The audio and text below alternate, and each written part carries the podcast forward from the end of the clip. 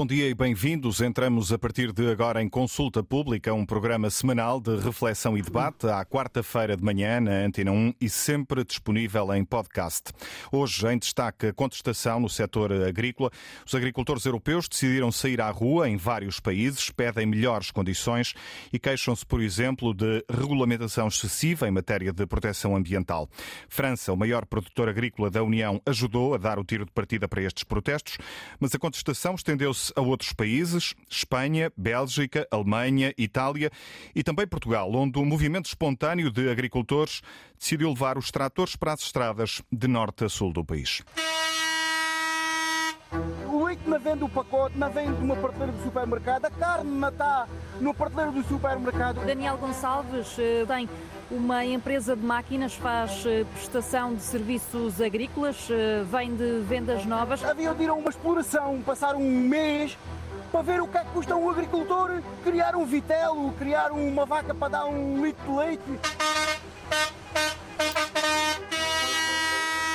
Sou André Miranda, sou agricultor, Palmela, aqui muito próximo aqui do Montijo. Todo o produto que nós produzimos na União Europeia, estamos debaixo de altas pressões, de muitas exigências de produção, mas quando não, não existe produto na Europa, já vale tudo e podemos ir buscar a Marrocos, Israel, Egito, sem qualquer tipo de restrições e sem qualquer tipo de controle. Estão preparados para longas horas de protesto, têm água, comida e até grelhadores. Geleiras o grelhador e a lenha. O nosso propósito é o mesmo, nós estamos todos unidos. A grande maioria de, de, dos produtores que aqui estão é produtos hortícolas, cebolas, cenouras, batatas. Uhum. Temos também pessoal da pecuária, também pessoal da floresta, grânula, bruxos, vendas novas, novo. vendas novas. Haja união, que a gente, a união faz a força. Temos que andar com isto para a frente, rapaziada, não podemos merecer. Como é que foi organizar este protesto? Sei que foi organizado maioritariamente pelo WhatsApp, não é? Correu muito melhor do que pensávamos. Estava à espera desta forte presença da GNR? Eles tinham medo que nós entrássemos para baixo da gama dentro. E, que, e queriam vocês? Uh... Havia alguns que queriam. Pá, peço desculpa às outras pessoas que estamos a causar alguns transtornos, é pá, mas peço desculpa, metam-se no nosso lugar. Pá, agora durante aqui uns dias ou o que for, é pá, peço desculpa, mas é pá, tentem compreender a gente. Algumas das queixas e os pedidos de compreensão dos agricultores eh, registados nos últimos dias pela jornalista Rita Fernandes durante um protesto no início deste mês em Alcochete e no Montijo, à semelhança do que acontece noutros países, também em Portugal o setor pede condições justas no geral, mas a revolta terá nascido em concreto depois de anunciados cortes nos montantes a pagar ao abrigo dos regimes ecológicos de agricultura biológica e de produção integrada. Afinal, Afinal, que momento é este que se vive em Portugal e em vários países europeus? Em que ponto estão as negociações com o Governo e com Bruxelas? São temas eh, para a conversa com os nossos convidados de hoje. Isabel Diniz, professora da Escola Superior Agrária de Coimbra, especialista em Economia Alimentar, está connosco a partir dos estúdios da Antena 1 em Coimbra. Francisco Gomes da Silva, diretor-geral e sócio fundador da consultora AgroGES, antigo secretário de Estado das Florestas e do Desenvolvimento Rural, é professor do Instituto Superior de Agronomia Economia da Universidade de Lisboa.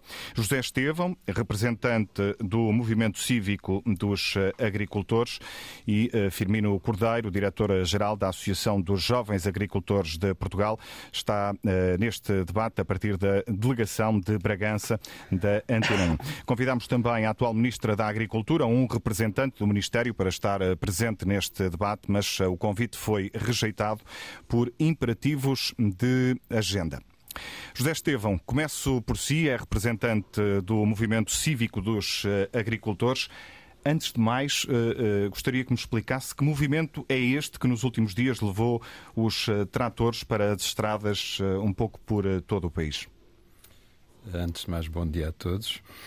Eh, portanto, num, isto surge num enquadramento em que não somos ouvidos pela tutela, as confederações não nos representam e debatemos com uma complexa carga burocrática, fiscal, normativa e económica. Portanto, foi natural o surgimento deste movimento apartidário e desligado das associações, sendo, portanto, um movimento espontâneo de genuínos agricultores que mostrou não precisar de cargos para promover com sucesso ações em prol da defesa da agricultura do nosso país. Uh, gostaria de salientar que um dos inquestionáveis uh, achievements foi alertar a opinião pública e os órgãos de comunicação social para os problemas com que a agricultura nacional se debate. Hum. Porquê é que não se sentem representados pelas associações e pelas confederações do setor, as tradicionais? É fácil, porque nos últimos anos as confederações alteraram o seu modelo de negócio e neste momento eh, são quase exclusivamente prestadoras de serviços ao Estado, o que é incompatível com a defesa dos agricultores. O pacote de apoio ao rendimento dos agricultores, no valor de mais de 400 milhões de euros, e a garantia do governo eh, de que, afinal, vão ser pagos os cerca de 60 milhões de apoios à agricultura biológica e produção integrada, pagamentos em atraso, são suficientes para deixar os agricultores mais tranquilos por agora ou não? É, é, isso é matéria delicada de, de falar, porque assim incomoda-me um pouco como as coisas eh, se transpõem para a opinião pública. Eh, muito porque eh, dessas centenas de milhões de euros, eh, na realidade, muito pouco vai chegar realmente aos agricultores. Esses próprios 60 milhões que falam de, reposição dos, dos, cortes, neste momento nem sabemos a 100% se ela vai ser, se Bruxelas vai, vai autorizar ou não. Depende Portanto, dessa eu acho muito perigoso estar-se a fazer promessas que não sabemos se vão ser cumpridas, o que só vai piorar já de si a situação enfim, que, é conhecida de todos. É? Vamos ter a oportunidade de detalhar cada um desses aspectos ao longo um, do programa de hoje. Firmino Cordeiro, bom dia também, a diretora-geral da Associação dos Jovens Agricultores de Portugal. A sociedade, de uma forma geral, tem a, a, a ideia de que os últimos tempos foram de grandes dificuldades para os agricultores, com o aumento da inflação, com a guerra, etc.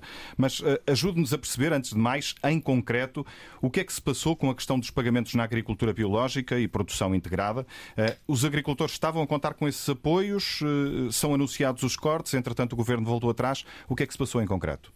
Bom, muito bom dia, muito obrigado pelo, pelo convite e, e desde já uh, uh, dar aqui os parabéns porque esta coincidência de ser o dia de São Valentim e estarmos neste programa, portanto, numa quarta-feira, no Consulta Pública. Isto, o dia de São Valentim, vale aquilo que vale, mas é só para dizer que os agricultores necessitam de, de, namorar os políticos e os políticos têm de se deixar namorar pela agricultura. Ou seja, não tem acontecido, tem existido um afastamento muito grande da política em relação a este setor que é estratégico, que é fundamental no país. Eh, e bom, as coisas eh, não acontecem por acaso, acontecem quando tem de acontecer e acontecem quando o caos começa efetivamente a, a, a, realizar-se desta forma tão contundente como aquilo que nós, que nós temos assistido nos últimos tempos.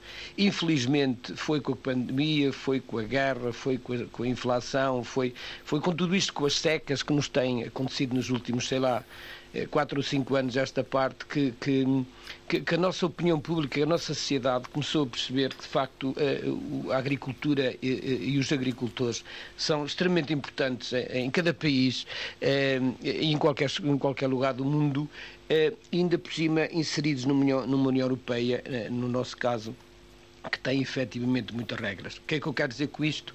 É, é muito simples. Nós estamos inseridos na, na, União Europeia né, tem uma política eh, muito bem definida para, para a agricultura, que é, que é a PAC.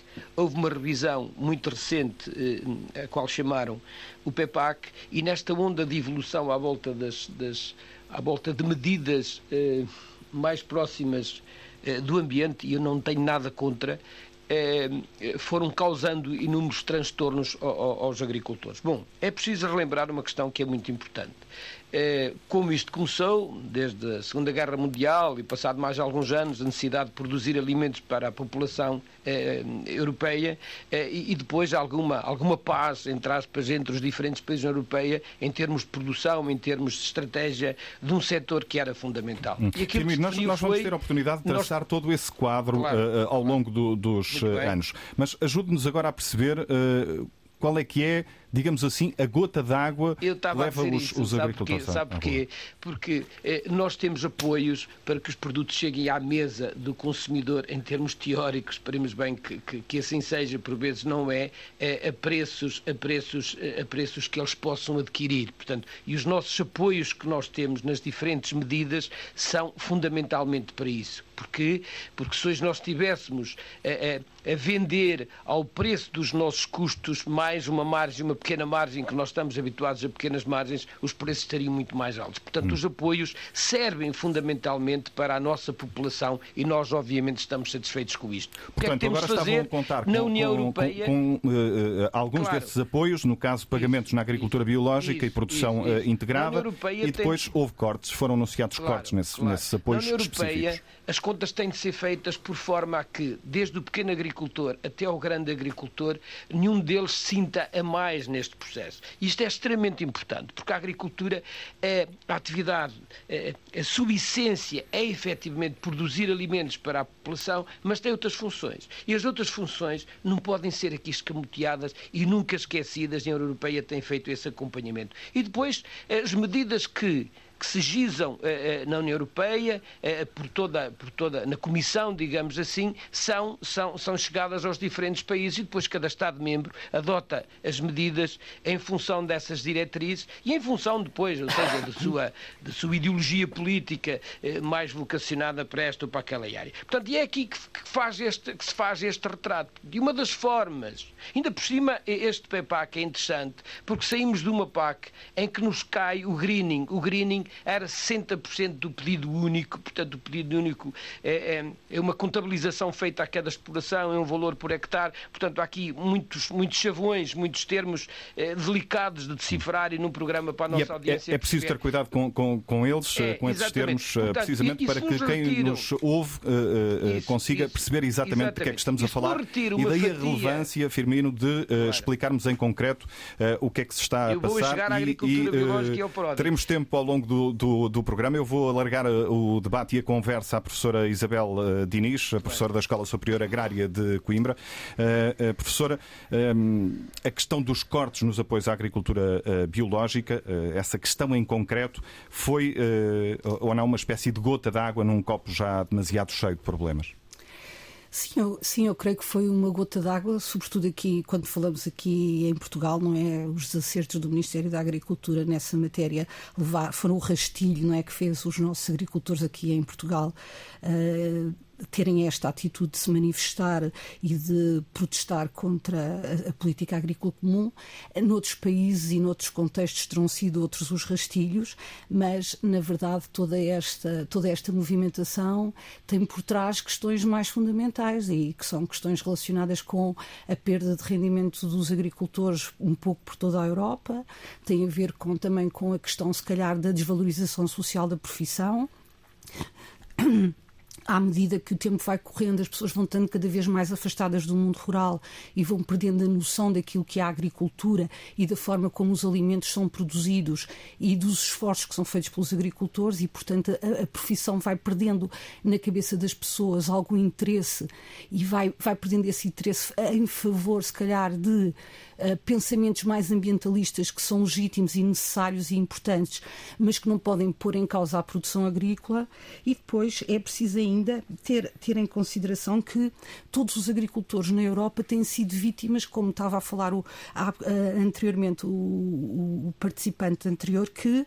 Uh, têm exigências burocráticas cada vez mais profundas, é que os agricultores têm muita dificuldade de responder e são, por outro lado, exigências que têm, têm atrás de si custos elevados de investimento para satisfazer uma série de, uma série de exigências, não só as ambientais, como foi falado, mas também outras, não é? Questões relacionadas com o bem-estar animal, por exemplo, questões relacionadas com a segurança alimentar, que trazem custos adicionais aos agricultores, agricultores que têm que responder aos desafios societais que lhes são colocados e que não têm uma contrapartida que compense essas exigências adicionais, não é? Nós, enquanto consumidores, queremos produtos saudáveis, produtos saborosos, produtos baratos, enquanto, enquanto eh, cidadãos ativos queremos uma agricultura que proteja a biodiversidade, que, não, que, não, que, que imita o mínimo possível de gases com efeito de estufa, que, que conserve os recursos, enquanto turistas queremos uma paisagem eh, ordenada, uma paisagem agradável, queremos chegar aos territórios e ter os produtos tradicionais da região, mas depois temos que pensar que então, enquanto contribuintes, temos que estar dispostos pagar para isso. pagar esses serviços que são fornecidos por quem os fornece e que são, na generalidade, os agricultores. Uhum. Um, enquanto uh, personalidade que acompanha com particular atenção este setor, uh, como é que olha para o aparecimento destes movimentos espontâneos de, de, de, de protesto? É, é, é positivo ou negativo para o setor agrícola, do seu ponto de vista? Eu, eu acho que as manifestações, eu acho que, que, o, que, o, direito à indignação é um direito que, que, que, deve ser respeitado e creio que é muito importante que os agricultores se manifestem. E os agricultores não se manifestam assim tantas vezes. Portanto, estas manifestações espontâneas, creio eu, resultam de uma indignação geral dentro do setor. Mas acho que é pena que realmente não haja, da parte das organizações que representam os agricultores, um melhor enquadramento que permitiria, se calhar, fazer chegar estas reivindicações de uma uma forma mais efetiva aos centros de decisão política. Mas, mas, de uma maneira geral, acho muito interessante que os agricultores tenham sido capazes, de forma espontânea, de se, organiza, de se organizar e de, e de apresentar o seu caderno reivindicativo. Francisco Gomes da Silva, bom dia também, obrigado pela, pela sua uh, presença. Um, já teve responsabilidades políticas. Uh, como é que avalia a gestão política deste caso, do corte nos montantes a pagar aos agricultores ao abrigo dos uh, ecorregimes do, do, do, Plano Estratégico da Política Agrícola Comum? cortes que, entretanto, pelo que sabemos, vão ser revertidos. Bom dia. Cumprimentar os meus colegas de, de painel e quem nos ouve. Um, eu acho que a gestão política desta, uh, desta circunstância que, que originou estes uh, protestos por parte dos agricultores foi desastrosa. Porque não era necessário as coisas terem corrido assim, ou seja, politicamente do lado uh, do Ministério, nada foi acautelado aquilo que se passa é que, alguns no verão passado, eh, os agricultores terminaram, após sucessivos adiamentos, as candidaturas a estas medidas de política, em concreto, para além de outras, a produção integrada e, e o modo de produção biológica.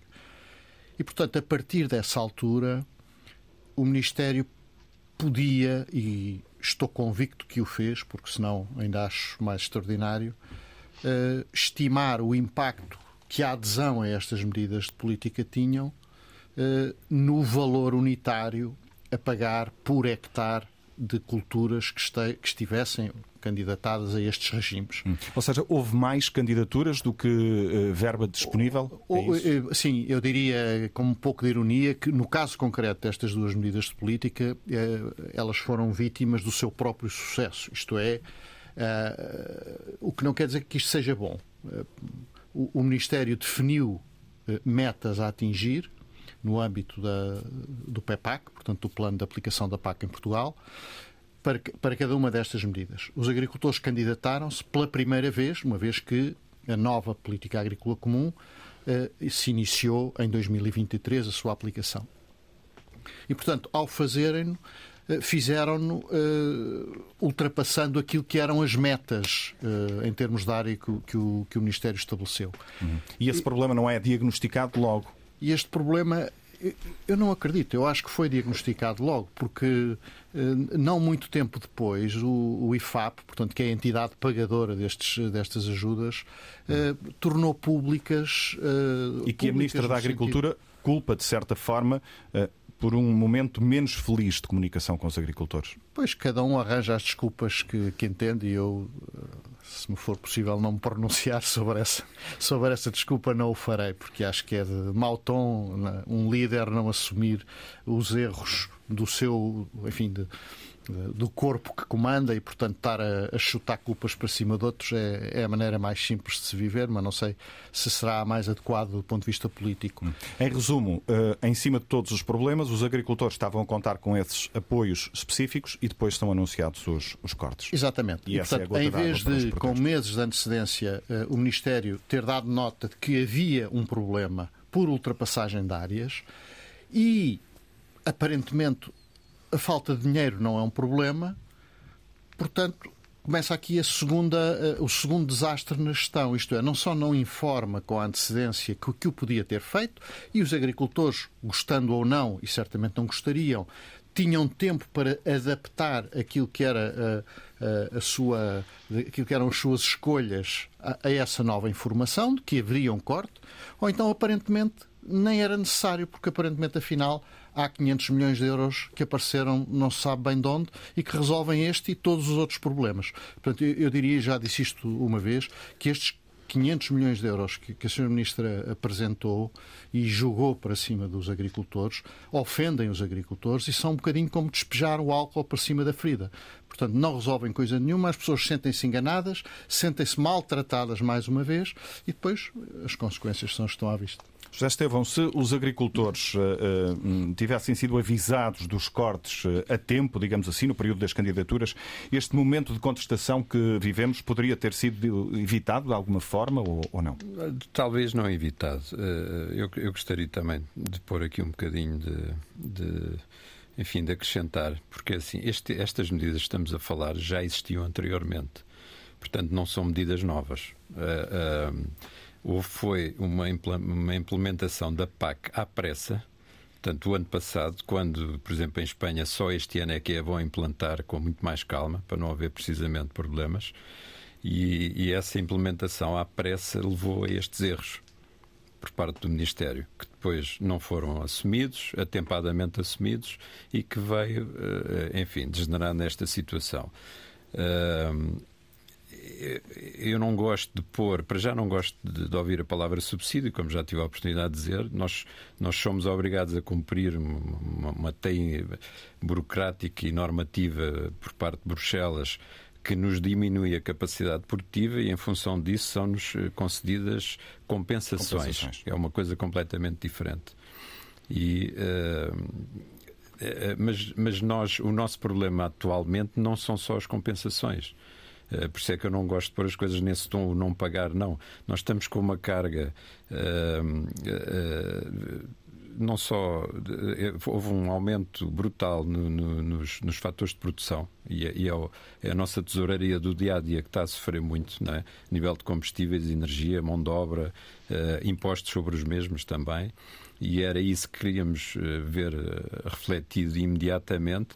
Claro que o não pagamento destas compensações também não vai ajudar. A, a Confederação dos, dos, Agricultores de Portugal está, nesta altura, por Bruxelas para pedir eh, ao Comissário da Agricultura que aprove os tais 60 milhões de euros em compensações, em auxílios de Estado devidos ao setor por causa desta uh, questão da agricultura biológica. Uh, a Comissão tem de autorizar esse, esse pedido, já foi, já foi aqui explicado. Está confiante? Uh, não, infelizmente não, porque eu acho que anda-se a empurrar o problema com a barriga. Não é? Hum. Uh, assim, uh, houve um erro não é? que não quis ser assumido, só à última hora é que foi, é que foi e agora anda-se a correr atrás do prejuízo. Anda-se a prometer coisas que ainda não estão certas, o que só por si também pode vir a piorar o problema, é? porque se houver aquilo. não pode ser considerado uma ajuda de Estado, porque esse dinheiro falta houve um engano, houve um erro nas candidaturas a Bruxelas e, portanto, esse dinheiro falta. A, a solução agora para não haver mais contestação será o Estado uh, uh, introduzir esse dinheiro, mas isso é considerado uma ajuda de Estado. Bruxelas tem que autorizar que não seja considerada, porque senão entra para o déficit, pronto, vai mexer nas contas públicas. Hum. O que nos está a dizer é que não é uma solução de futuro poderá não, eventualmente isto, resolver isto, agora isto o. é para apagar um fogo, no fundo, não é? Mas nem sabemos neste momento se, se, é concretizável ou não e já nos foi prometido como se fosse concretizável. Eu acho que isto não é.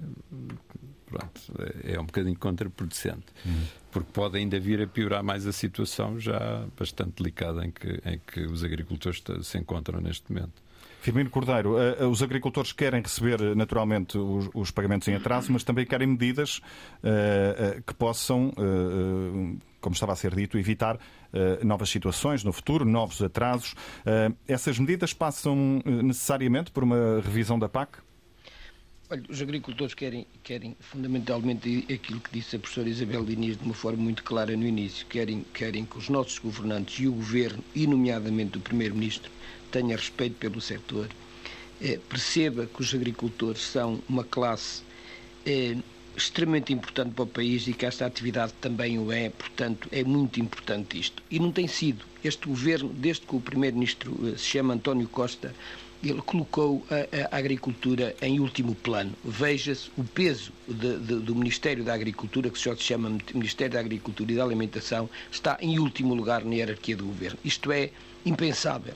Portanto, desmultiplica as áreas do Ministério da Agricultura eh, por outros ministérios, eh, pelo ambiente, pela coesão, portanto, desvia o foco e depois tira peso à própria Ministra e a Ministra tem de acudir a todos estes tipos de incêndios. Ou seja, isto é o pior crime que pode, pode ser feito a um setor que é extremamente importante. A partir daqui, nada funciona. Portanto, ou funcionou muito mal, queremos ir a reboque, ser os melhores alunos de Bruxelas e aprovar um PEPAC em cima do joelho, não olhamos para estas, para estas questões orçamentais que são fundamentais, ou diminuírem ou, ou diminuir assustadoramente, assustadoramente o apoio aos agricultores é, é, com a retirada, com a retirada do, do apoio que há bocado disse de, de, de 60% do PIU, é, carregaram nesta, nesta, nestas, medidas, nestas medidas que já bem traz, bem em 2000, como dizia, como dizia o Zé Esteban muito bem. Ou seja, são medidas efetivamente importantes, mas não são estas que resolvem o problema. Nós temos de ter outro tipo de apoios de compensação para agricultores que possam existir. Se não, façam o contrário, coloquem de facto, um, os fatores. Nós, nós somos dos países que temos os fatores de produção mais caros, inclu, incluindo o próprio combustível, o próprio gás óleo agrícola. Andamos aqui com, com, com mesinhas a dizer vamos descer, vamos descer. E, efetivamente, no dia em que se anunciou a descida, fomos à bomba de combustível, ele estava ligeiramente mais caro. Ou seja, nós temos de ter, de facto, um respeito extremamente grande por este setor. Ora, acontece uma coisa destas, os agricultores fazem as suas contas. É-lhes comunicado, vão receber mais tarde, mais atrasado, porque, como disse o professor Gomes da Silva, muito bem, estas candidaturas começam um mês atrasado e nunca terminaram tão tarde como, como, como, esta última campanha que foi efetivamente desastrosa. Portanto, o que é que aconteceu? É comunicam um atraso no recebimento e pior do que isso, à última hora recebemos, é-nos é, é, é informado pelo IFAP o tal, o tal corte dos 35% e dos 25% para cada uma das áreas. Isto despoltou de facto esta, estas manifestações, mas como dizem muito bem, ou seja, nós tivemos, eh, os agricultores vieram à rua neste estes movimentos, e, e bem, a, a, apelar a que, de facto, este setor seja respeitado e que respeitem esta atividade como uma atividade económica extremamente importante e que tem outras funções, como foi bem dito pela professora hum. Isabel Inês. a biodiversidade de, de é extremamente importante. Foram, entretanto, revertidos. Há aqui uma espécie de solução uh, provisória, digamos assim, que necessita de uma autorização de Bruxelas. O que lhe perguntava era, e para o futuro, uh, evitar situações como a, a, a, a que vivemos agora, uh, passa necessariamente por uma revisão da política agrícola comum ou não? Claro que sim, tem de uma reversão, uma alteração de, do próprio PEPAC, está a, ser, está a ser cozinhada. Agora, nós estamos num movimento muito delicado no país, temos eleições a 10 de março e agora misturam-se sentimentos, mistura-se aqui muita coisa e misturam-se efetivamente políticas e políticos no, daquilo que estamos a prever que possa vir a acontecer. Portanto, hum. O Governo tem legitimidade num... política do seu ponto de vista para avançar nesta altura, neste período específico com, com Tem de fazer o que está ao seu alcance até o dia 10 de março, sem, com, toda, com toda a sinceridade, tem de fazer aquilo que não fez e que devia ter feito a tempo e horas. Ou seja, neste momento estamos todos a desmultiplicar-nos e a ajudar nesta contenda porque não, fazemos, não podemos fazer mais do que isto. Nós temos de ser sensíveis a que esta perda de, de, de, de apoios por parte eh, eh, dos agricultores não seja ainda mais delicada para a sua vida, porque há muitos agricultores a deixar a atividade e parece que ninguém se preocupa com isto. Há um país a ficar desertificado, ou pelo menos 80%, 80 deste país, deste território a ficar desertificado e também ninguém se preocupa preocupa com isto. Ou seja, eu acho que isto é tão sensível, tão sensível, que nós, quando fazemos medida, medidas de política, só nos preocupamos efetivamente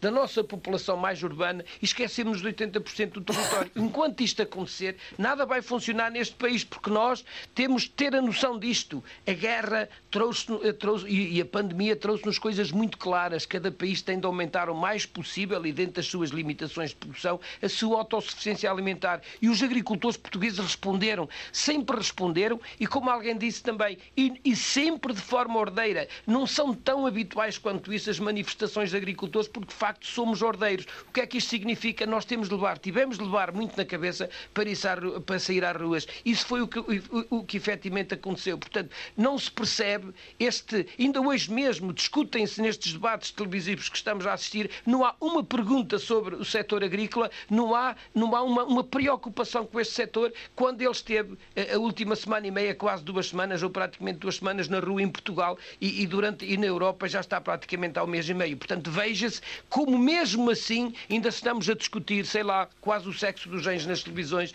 para, para a massa de, de, de votantes. Portanto, eu acho que nós temos de falar naquilo que é importante e este setor é extremamente importante ser falado numa altura destas. Isabel Diniz, uh, temos estas dificuldades específicas uh, retratadas uh, pelos agricultores e, ao mesmo tempo, a necessidade de adaptar o modelo agrícola às necessidades, passa a redundância, da segurança alimentar, isto sem causar danos à biodiversidade, ao clima e ao planeta. por onde é que passa este, este caminho? Como é que isto se consegue?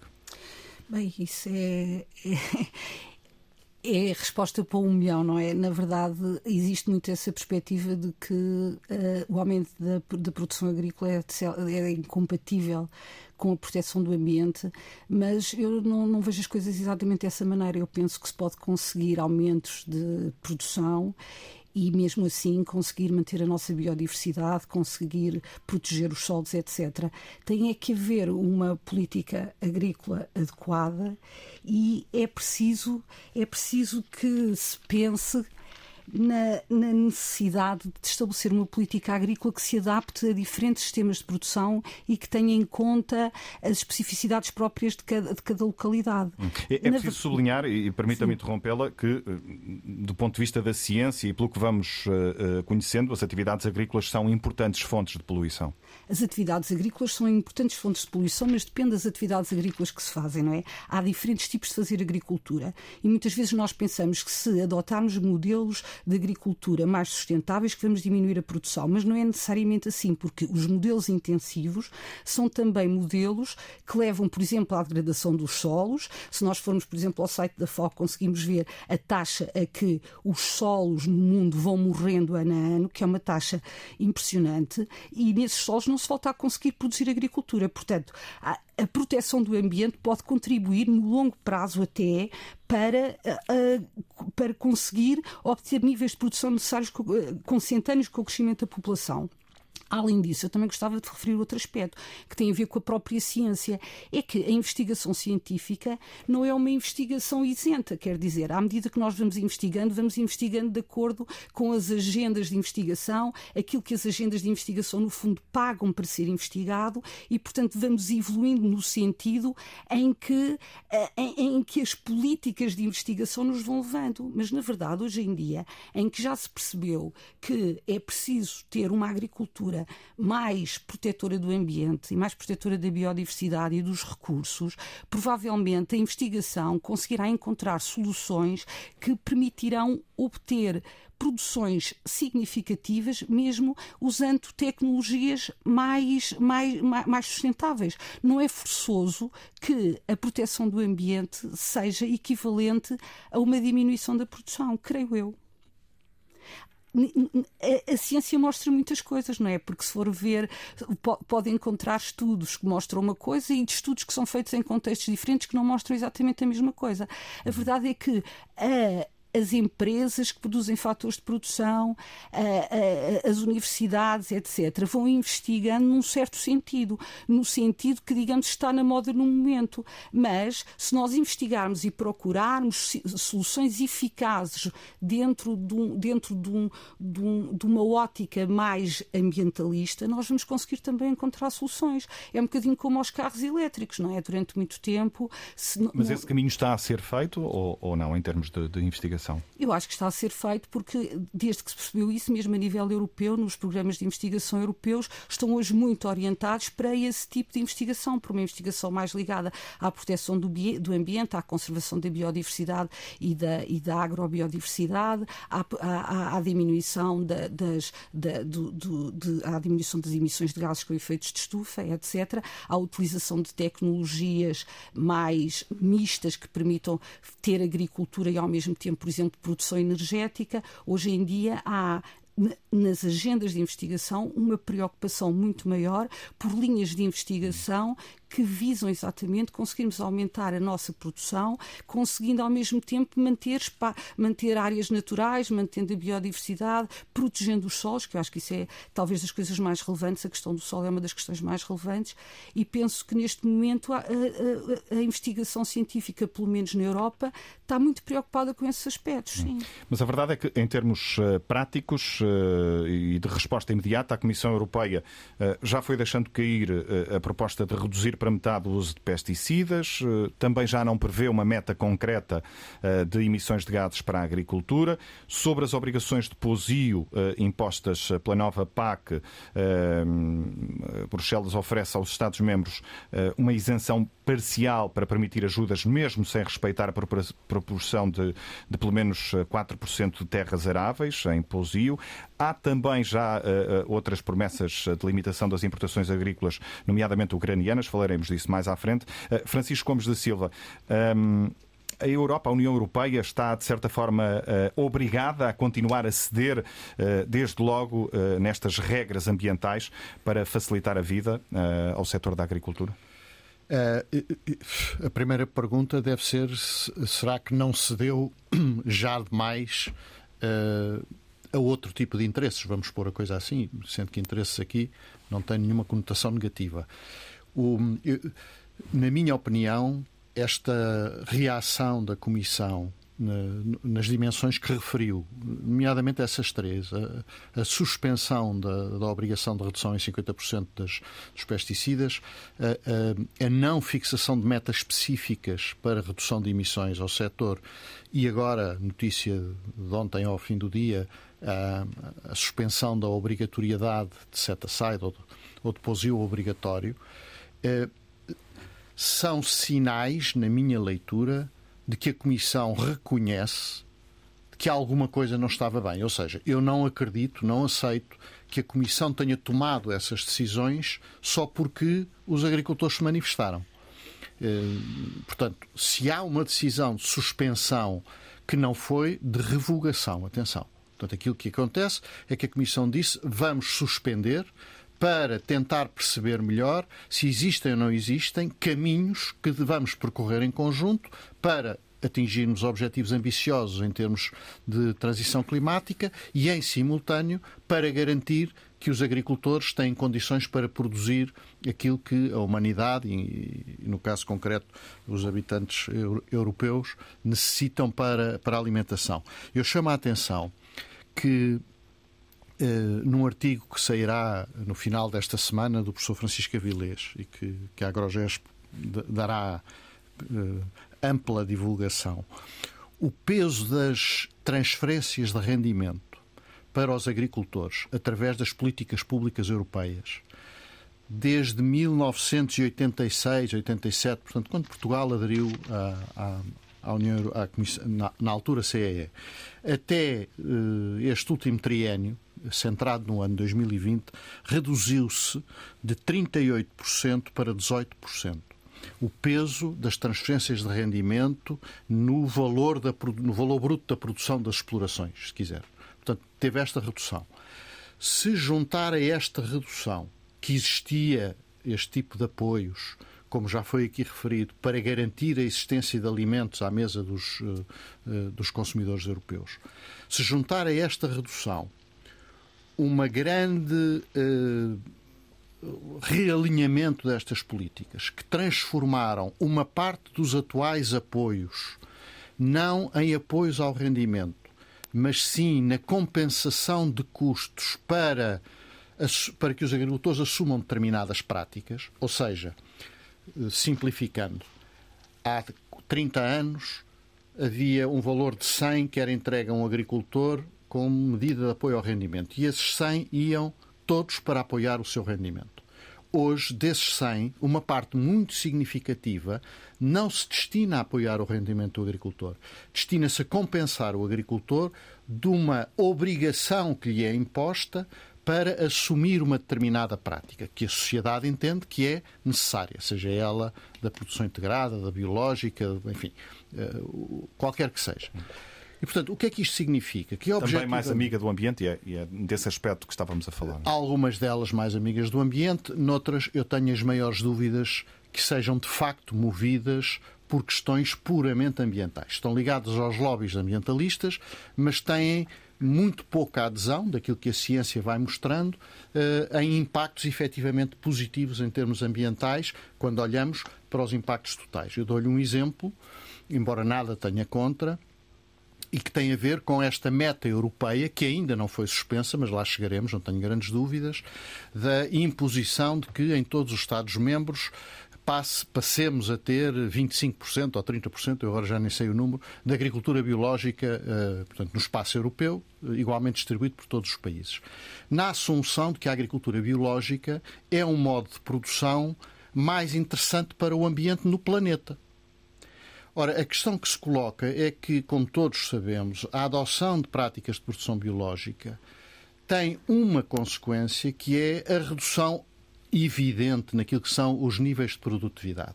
Hum. Mas resulta em produtos mais saudáveis? Não, para a saúde? nada. Não há nenhuma evidência. Aquilo que a ciência tem demonstrado ou tem evidenciado é que, do ponto de vista da qualidade do alimento, não há nenhuma diferença significativa.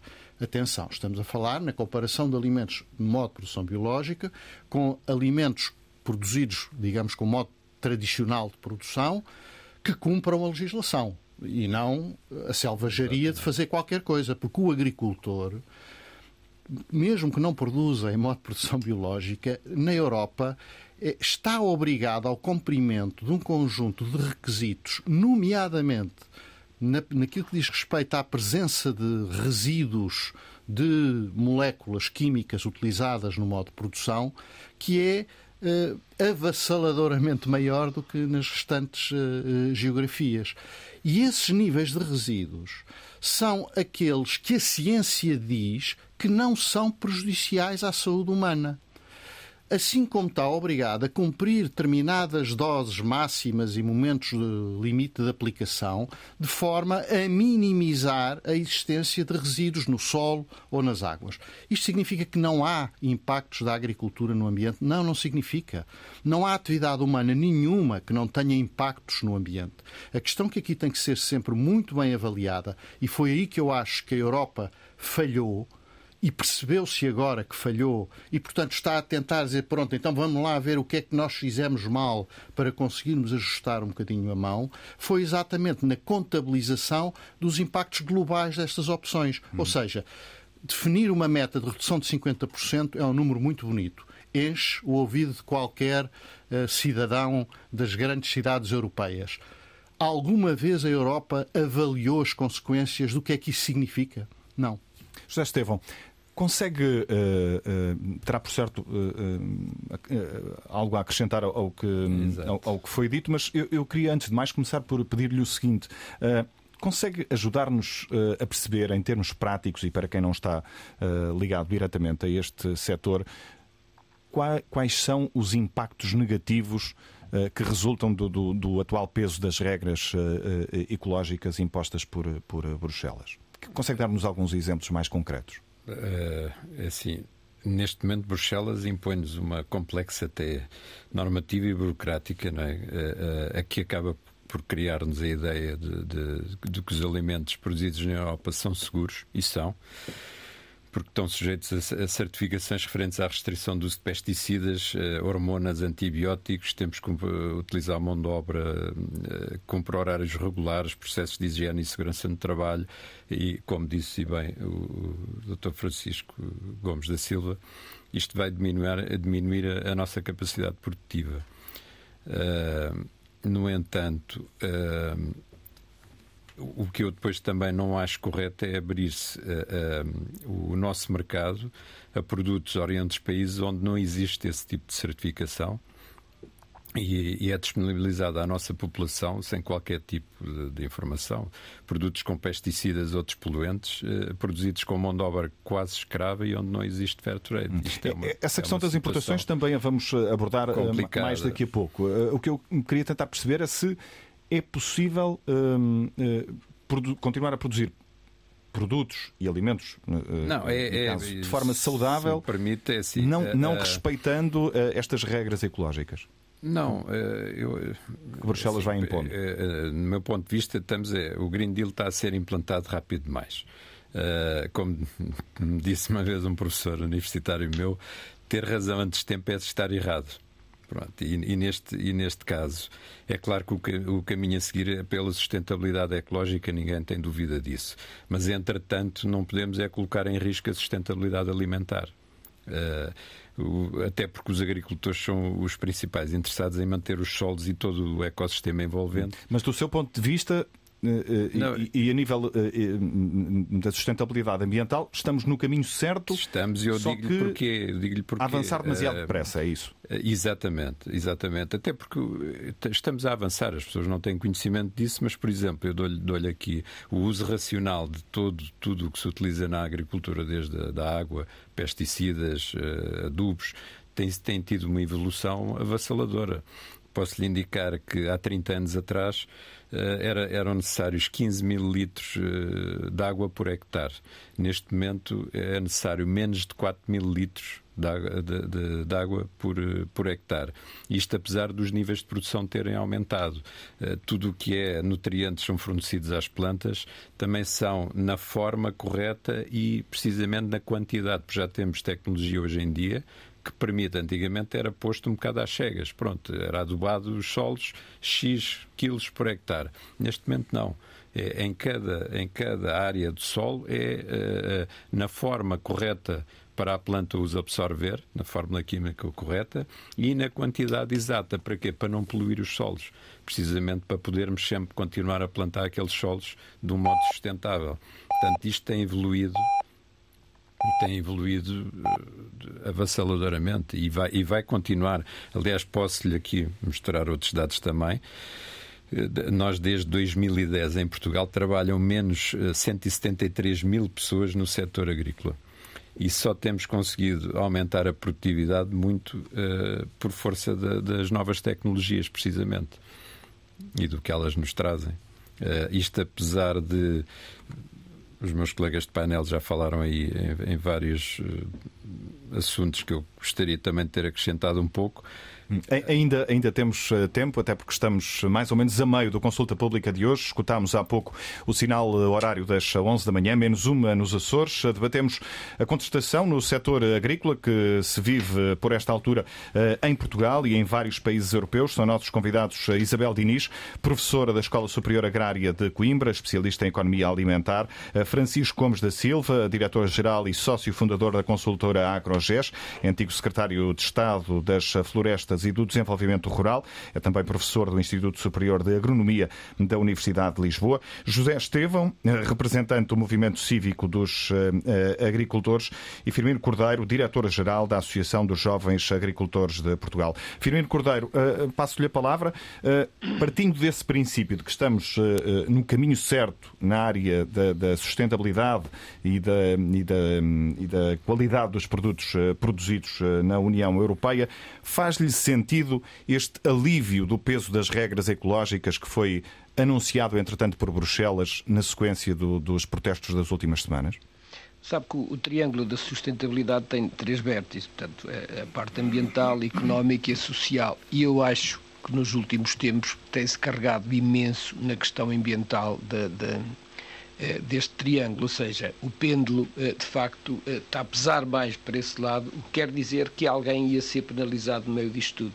É que nós, e agora os Estevam falar nisso, chama-se agricultura de precisão, é tudo o que fazemos quando tentamos produzir mais com menos é, aquilo que, que, que, nós tentamos melhorar é, em toda a nossa técnica produtiva, desde a quantidade de água, a quantidade do NPK, a quantidade de matéria orgânica aplicamos. Portanto, tudo isto hoje é parametrizado, a quantidade de pesticidas, o número de aplicações que temos de aplicar na vinha, nas hortícolas, em todos os setores, nos pomares, etc. Portanto, hoje estamos a trabalhar e de que maneira neste nesta, nesta evolução e é fundamental, é, é, fundamental essa, mas não nos podemos esquecer da parte económica. E é por isso que os, que os agricultores se manifestaram. E como dizia o professor, os apoios no apoio ao rendimento dos agricultores, e esta é a parte económica, a nossa rentabilidade tem diminuído assustadoramente eh, de alguns anos esta parte por parte da União Europeia. Portanto, eh, a União Europeia tem de perceber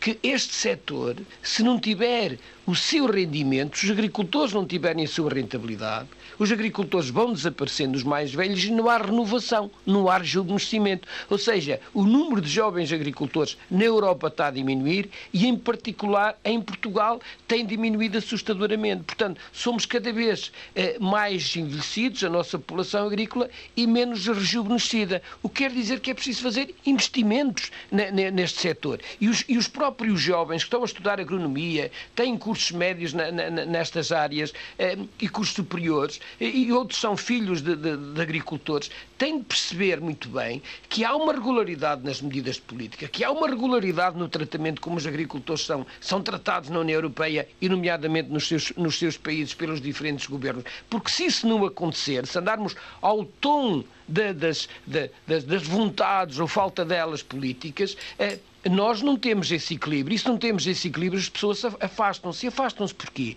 Porque este setor, hoje, para se instalar um jovem agricultor, ao contrário do que acontecia há uns anos atrás, é preciso muito mais capital, é preciso muito mais investimento. Todas estas questões da tecnologia, todas estas questões da mecanização, todas estas questões do digital, todas estas questões, todas estas questões são cada vez mais caras. O que quer dizer, o que quer dizer que para se instalar um jovem agricultor é preciso mais capital. E nós, muitas das vezes, não temos esse capital. Há um, há um investimento da própria, de toda a família, para um investimento no jovem agricultor. É por isso que nós temos de ter muito cuidado com este, com este setor, com esta atividade, a nível do, do, do, Estado português e a nível da União Europeia. Não se conhece praticamente o nome do Comissário da Agricultura. Ou seja, nós tivemos nomes sonantes na agricultura na própria União Europeia. Portanto, veja-se como diminuiu, digamos, o peso da atividade económica, a agricultura na própria União Europeia, em detrimento de carregar eh, muito mais as questões questões eh, ambientais eh, eh, que têm acontecido. Nada contra, porque eu sou do interior e sei o que isso significa, porque estou ameaçado. Nós hoje queremos um trabalhador, não temos, nem mesmo dos estrangeiros que vêm para cá trabalhar, quase não se fixam nestas regiões. Eu tenho muita dificuldade em fixar-se porque preferem outro tipo de atividades. Portanto, temos de pagar, e não está em causa pagar, mas nós pagamos nós só pagamos efetivamente eh, se de facto tivermos rentabilidade para isso. Portanto, nós vivemos aqui numa dicotomia eh, direi quase estranha, entre uma agricultura produtivista, competitiva que se faz em Portugal, cada vez mais a praticar agricultura de precisão e bem, eh, com infraestruturas de regadio que podiam ser mais e melhores, mesmo nestas regiões mais produtivas e não são, e depois temos outras regiões do nosso país, que são a, a grande maioria em termos de ocupação da área, que não têm água, que não têm sistemas de rega, que não têm barragens, que não têm efetivamente meios para, eh, para produzir, para melhorar a sua eficiência produtiva. E nós não nos podemos esquecer que o fenómeno das alterações climatéricas não é em vão, é uma realidade e chove cada vez menos no país. Se chover, eventualmente, mais noutras, noutras realidades do nosso globo, até admito que sim, mas aqui isso não está a acontecer. Portanto, e basta olhar para os dados dos últimos anos e perceber isso. Portanto, nós temos de resolver este problema da água e também sobre a água somos muito levianos a resolver isto. Qualquer barragem, hoje de grande monta, demora imensos anos, quer de estudo, quer na sua execução. E onde é que estão esses estudos? Onde estão essas discussões? Estão na gaveta. Há inúmeros estudos na gaveta que já podiam ter resolvido o problema do Algarve o Algarve está com um problema muito sério. Mas não é só o Algarve que está em causa neste momento em termos de previsões de falta de água no setor. Portanto, e essas questões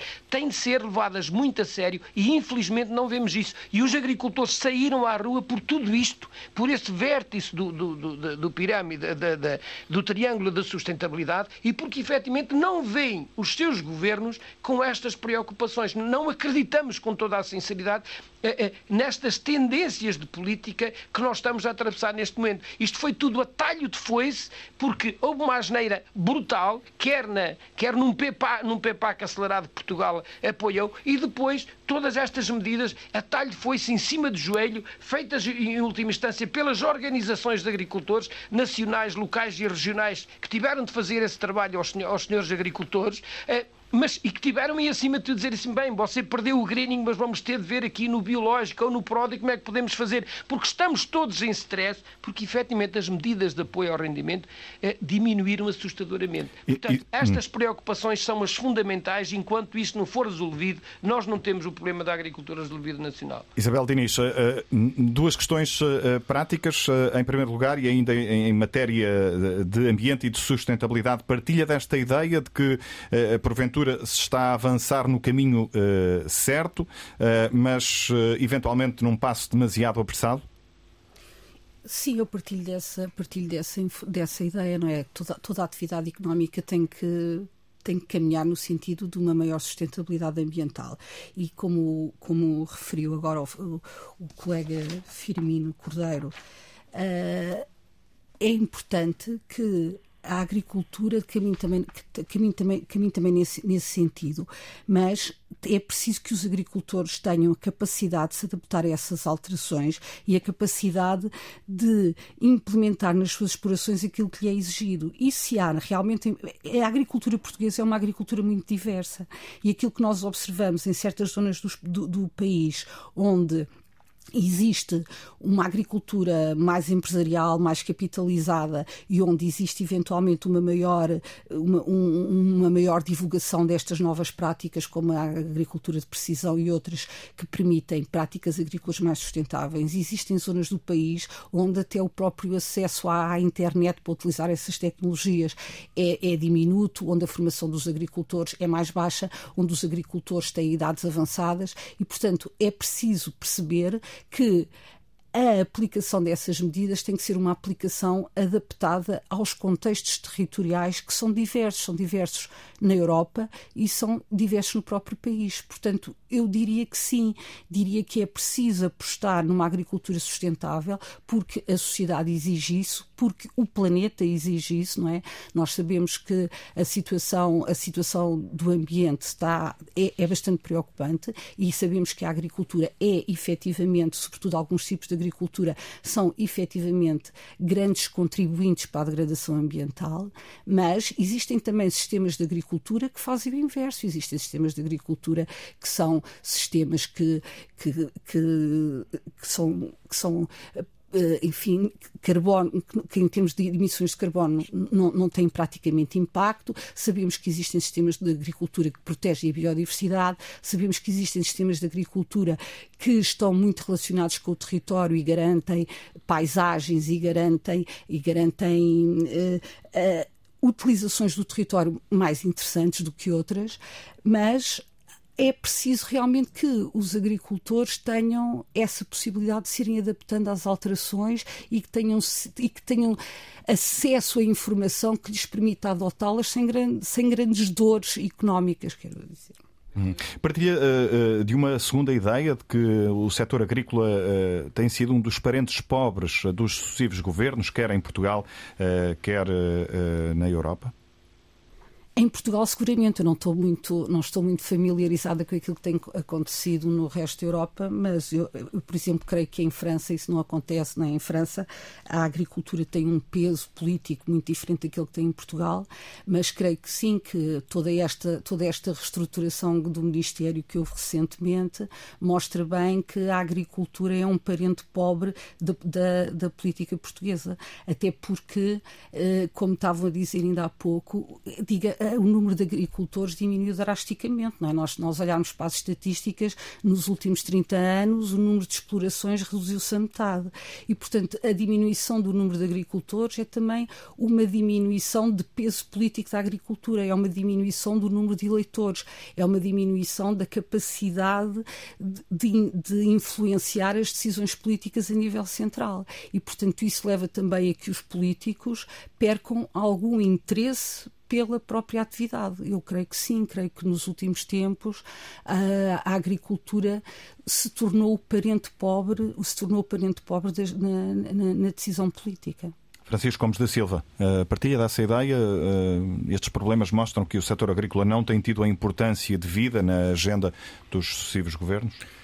Eh, sim, eu, tal como a professora Isabel Diniz refere, em Portugal isso é muito, muito evidente. Nestes últimos uh, seis anos digamos, a descida no ranking político é muito, muito óbvia, mas eu diria que em termos europeus também. Ou seja, podia não, não ser assim, mas eu penso que é muito transversal e a questão tem muito a ver com, com votos, tanto cá como na Europa.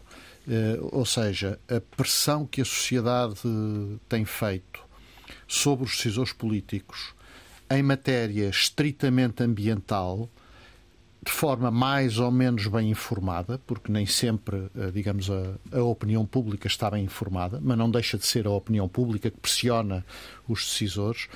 É, é, esta pressão tem ido muito no sentido, uh, eu vou usar uma expressão, mas é aquilo que penso, do exagero ambiental, sem perceber qual é o caminho que pode ser percorrido usando uma expressão que está muito na moda, sem deixar de facto ninguém para trás, nomeadamente aqueles que têm que gerir o território, eh, que são os agricultores e os produtores florestais, que são quem, quem ocupa o, o, o, território. E, portanto, eh, sim, tem acontecido isso. Eh, em Portugal, em particular, tem sido uma degradação não só da importância política, o que já de si é, acho que é mau, porque estamos a falar por um lado, de 80% ou 90% do território, eh, por outro, estamos a falar da alimentação das pessoas. Portanto, quando se retira a importância política a estes domínios, algo está de facto muito mal.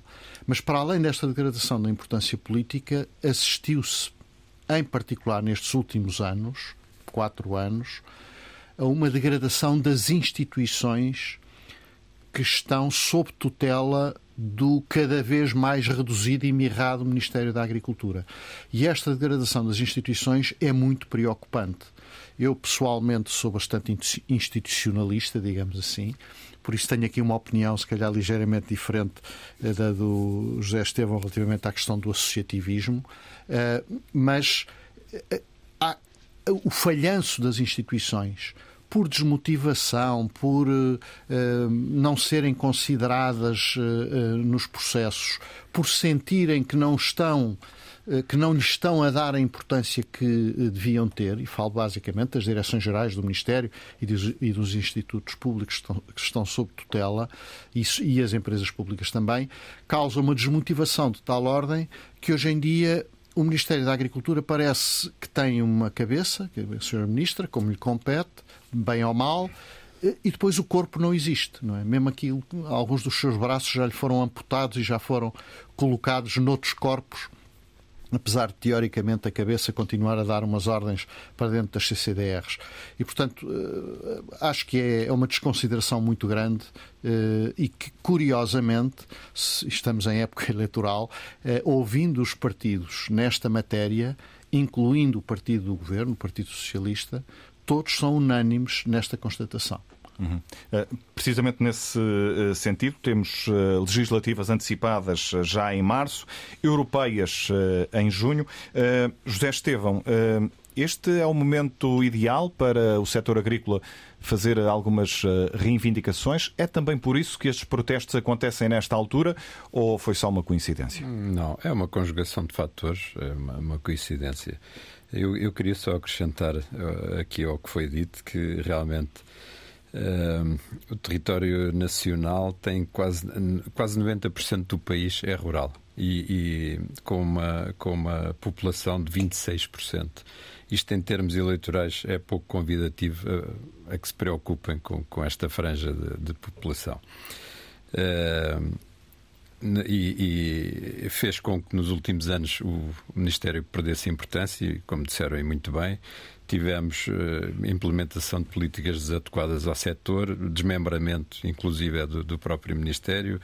Uh, as direções regionais de agricultura passaram para as CCDRs, conjuntamente com outros temas como a cultura. Não percebo como é que uma pessoa de uma CCDR pode perceber de pintura e de cultura de batatas, mas alguém depois poderá explicar isso.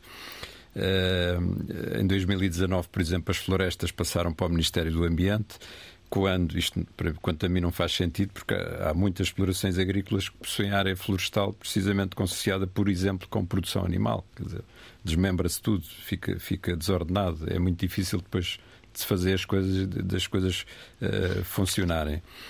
Uh, para compensar o desinvestimento que houve uh, a nível organizacional, que eu concordo com o professor Gomes da Silva, eu também sou institucionalista e já lhe explico também porque Uh, houve aqui um investimento na comunicação. E então passa-se para, enfim, para, para, para, a população que uh, está a haver muitas ajudas aos agricultores e que é as tais centenas de milhões de euros que depois o agricultor não sente chegarem.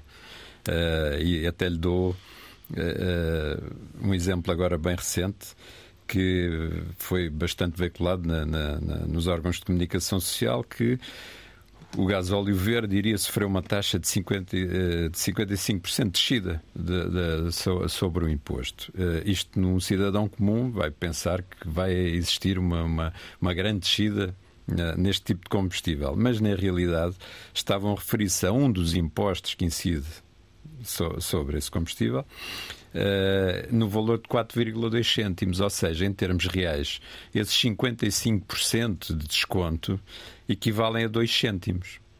No, num, num produto cujo preço global é 1,40€. Ou seja, 2 cêntimos uh, não vai resolver problema nenhum. No entanto, as coisas são sempre veiculadas para dar ênfase e, enfim, desvirtua e desmotiva as pessoas também que sofrem na pele este, esta falta de eficácia das medidas. E só queria acrescentar também aqui o, o, o, que o professor Gomes da Silva disse. Eu concordo com ele, é preciso institucionalizar. A, a grande diferença que há entre a agricultura portuguesa e, por exemplo, a espanhola, é mesmo aqui ao lado, é que eles têm uh, associações, organizações agrícolas muito fortes. Eles quase nem precisam do governo para funcionarem. E isso é a grande diferença. Não, não tem porquê. Pois, é uma boa. Passa um bocadinho por o que eu disse atrás, porque eh, as, as confederações uh, alteraram o modelo de negócio e neste momento quase prestam serviços ao Estado. Vivem disso. E deixaram de defender. Há, há, não há aqui associações fortes a defender o setor que podiam ter. Se, se houvesse, se, se as associações fizessem o papel delas de defesa de agricultores, se calhar os agricultores não tinham saído à rua. Mas a Confederação dos Agricultores, por exemplo, a CAP, eh, não organizou, não esteve na organização dos eh, protestos mais recentes, mas manifestou apoio a esses protestos. É, sim, eu até estava a evitar falar nisso porque eu acho que eh, foi muito triste, porque no dia antes estava a condenar precisamente a atuação dos agricultores e que era contra as manifestações e que era contra isso tudo e no dia seguinte, quando viu eh, a dimensão da mobilização, estava a apoiar e a apanhar o comboio, digamos assim. Quer dizer, não acho que seja uma, uma postura muito digna, mas, mas eu sou positivo e acho muito bem que venham e que, e que tentem também ajudar o setor neste momento. Hum. Já que no, no, no, passado não estavam a fazer. Firmino Cordeiro, se não me falha a memória, ainda não ouvi sobre este aspecto em concreto. É o diretor-geral da Associação dos Jovens Agricultores de Portugal. Um, o aparecimento destes movimentos espontâneos eh, de protesto é positivo ou negativo para o setor, do seu ponto de vista? Mas, mas, acredito que não é tabu para mim. Posso perfeitamente falar nesse e noutros temas sem problema nenhum. Bom, mas não concordo eh, de todo eh, com aquilo que, tem dito o Zé Esteban, tenho concordado com tudo o que ele disse, exceto essa questão de, de, de, alguma, de alguma parte em relação às, às próprias confederações. A JAP não é confederação, mas é equiparada à confederação, portanto não, não, saio, desse, não saio desse rol, digamos assim, de estar também assinalado pelo José Esteban. Mas, oh, oh, José Esteban, com toda a sinceridade, e, e não, vamos, não vamos aqui afunilar a nossa conversa em relação a esse aspecto, que vale aquilo que vale, mas as próprias organizações, as confederações são, são, são entidades que reúnem no seu seio as diferentes associações regionais eh, de agricultores e locais a grande maioria das pessoas que se manifestavam, um, os seus, os seus porta-vozes, digamos assim, eram dirigentes locais de associações, um, todas elas ligadas às diferentes, a grande maioria ligadas às diferentes, um, indiretamente às diferentes confederações, direta ou indiretamente. Portanto, mas isto vale aquilo que vale, os agricultores não são tantos no país, estamos todos perfeitamente identificados e nós temos eh, de lutar em prol da defesa do setor. Mas as próprias confederações são vítimas disto, aliás. Eh, os diferentes governos, o que é que têm feito? Nós não temos o mesmo sistema que, temos, que existe em Espanha nem em França de apoio às grandes organizações de agricultores. É completamente diferente. Aqui vão-nos acenando com um conjunto de tarefas, isto já não é, não é recentemente, como já Esteban disse, isto já vem sendo há alguns anos esta parte, mas agora de uma forma mais, mais apertada, ou seja, é dizem, dizem epá, tomem lá este tipo de apoio para fazer esta tarefa em concreto, mas estejam calados. Estas coisas, é, eu não devia dizer isto de forma alguma desta forma, é, mas infelizmente as confederações sentem-se aqui maniatadas na sua liberdade associativa. A mim, se me pudesse, se se neste momento pudesse acontecer o que é que a JAB prefere, a JAB prefere estar na rua, a JAB prefere fazer. Foi assim que nós nos identificamos desde sempre, os jovens agricultores. Aliás, nós éramos filiados na CAP e por causa de sermos rebeldes. Mas o que está a dizer é que as confederações estão, de certa forma, reféns? É, ouça, se essa é a palavra que quer aplicar, eu não, não, sou capaz de a diminuir nem de a retirar. Não será bem esse termo. Eu lembro-me do ministro que esteve muito pouco tempo no, no, no Ministério era, era dos Açores, não estou em erro, ele era o Ministro da Agricultura do, do, do, do Costa Neves. Do Costa Neves, exatamente. É, e ele tratava as, as, as quatro confederações, a JAPK, a CNAI e a Confagri, como os seus magníficos parceiros no terreno. Eu não, não sei se isto faz algum sentido ou não. Sabe que os políticos o que dizem é que não, não, nós reunimos com as confederações, nós estivemos com as confederações, nós explicamos às confederações, nós pedimos às confederações o seu contributo em termos documental, nós não sei o que é, não sei o que mais. As confederações vão para dentro de casa, ligam às suas associações e pedem contributos, elaboram documentos, mas muitos documentos, e depois enviamos ao Ministério. O Ministério na maior parte das vezes está-se borrifando para os documentos que lhe chegam, porque hum. a ideologia, seja isto, seja aquilo, ou a fonte, ou a cabeça do governo, que é o primeiro-ministro, tem diretrizes muito claras. E se a diretriz é vamos da... diminuir hum. o setor, então é para diminuir o setor. Vamos de facto forma. aniquilar isto, vamos não sei o que, não sei o que mais. Ouça, e nós somos maniatados. E por vezes os agricultores não percebem bem este, o, o, que se passa, efetivamente, percebem. Hoje, hoje a informação está à distância de um clique, todos sabemos tudo, ainda bem, não há problema em, em relação, nenhum em relação a isso, mas é preciso perceber como de facto isto acontece. Deixa-me pôr a questão desta forma. Quando o mundo rural uh, diz que uh, não consegue fazer-se ouvir no, no, ruído urbano de, de, de Lisboa, no centro da de decisão, que culpa é que uh, as confederações têm nesse, nesse processo? Ouça, vamos lá ver. Uh, o mundo rural não se ouve no, no poder hoje. O mundo rural é cada vez menos ouvido no poder porque já disseram, foi dito, eh, eu também eu próprio disse, não tem voto, não tem pessoas. Enquanto tivermos um sistema eleitoral que olhe só para as cabeças das pessoas e se esqueça a área da administração do território, que não haja uma, uma reformulação disto, em que se diga, não, há uma área no, no grande Conselho, de no grande distrito de, de Beja, no grande distrito de Bragança, no grande distrito da Guarda, no grande distrito... Portanto, enquanto não existir um... Ouça, eu, eu lembro-me, não tenho tantos anos com isso, mas já tenho alguns, de Bragança ter cinco deputados, passou para quatro, já está em três. Portanto, isto é o quê? Isto é só perda de população. Mas a área, o território é o mesmo. E cada vez mais exigente e cada vez com mais problemas. E porquê? Porque todas as. Um cidadão numa aldeia de Bragança ou numa aldeia da Alfândega da Fé ou da Guarda ou da Covilhã ou de Porto Alegre tem os mesmos direitos, paga os mesmos impostos, paga mais impostos porque para vir de Bragança, para ir a Lisboa tem de levar com uma portagem das mais caras que existem, de pagar o gasóleo mais caro ou, ou, ou então tem de deslocar. Ou seja, tem os mesmos, temos os mesmos direitos, as obrigações em termos fiscais, mas não temos as mesmas regalias. Portanto, há que ter em conta esta realidade. Portanto, é por isso que o peso político destas regiões está a diminuir. E até podemos ter lá secretário de Estado e aqui e acolá um outro ministro, mas é abafado por uma política, por uma estratégia, uma estratégia nacional que não é efetivamente voltada para essa, estes territórios. Essa, essa ideia já, eh, já ficou eh, bem clara. Deixe-me levar eh, aqui a discussão de novo para um plano mais europeu, digamos assim. Uh, uh, professor Isabel Diniz, uh, na sequência destes protestos das últimas semanas, o presidente francês já pôs na gaveta a ratificação do acordo comercial entre a União Europeia e o Mercosul, um acordo que Bruxelas fechou em 2019, se não me falha a memória, depois de muitos anos de, de negociação. Parece-lhe que este entendimento com os sul-americanos está pelo menos por agora, comprometido?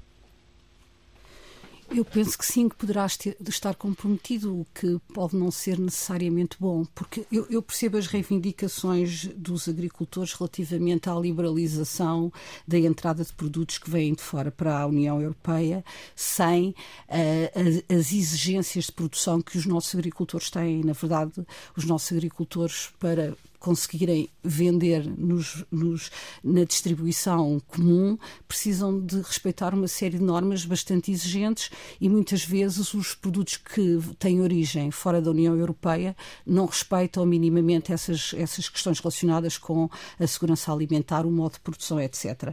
Mas no que diz respeito à América do Sul, enfim, há aqui outras questões a ter em consideração que têm, por exemplo, a ver com o desenvolvimento desses, desses próprios países e Portanto, eu creio que no mercado global a União Europeia também tem alguma obrigação de promover o desenvolvimento, o desenvolvimento de outras zonas do mundo. Hum. Com... O mesmo se aplica à África, por exemplo? O mesmo se aplica à África e particularmente em África, não é? Porque se calhar estes acordos têm, enfim, uma missão mais global que se calhar passa por conseguir que nesses territórios as pessoas tenham condições de vida e não necessitem, por exemplo, de imigrar para para, a Europa na, na, aos níveis, com, os, com, a dimensão dos fluxos que tem havido, que tem havido recentemente. E, portanto, pode haver aqui. É, isto é, é, bastante complexo, não é? A política agrícola comum e a política agrícola é uma coisa complexa, mas a relação que essa política tem depois com, enfim, a economia global é, é, é ainda, mais, ainda mais difícil de, é ainda mais difícil de, de analisar e, e os impactos são ainda mais difíceis de prever. Mas há, há aqui uma, uma um, enfim, efeitos contraditórios, não é? Se por um lado nós estamos a proteger a nossa agricultura impedindo a entrada desses produtos, por outro lado estaremos se calhar a minar de alguma maneira o desenvolvimento desse, dessas regiões do globo, de onde vêm grande parte dos imigrantes que por não terem condições de vida minimamente satisfatórias na origem, procuram na Europa, enfim, uma alternativa. Mas eu não sei se essa é a forma de desenvolver. Simene Cordeiro.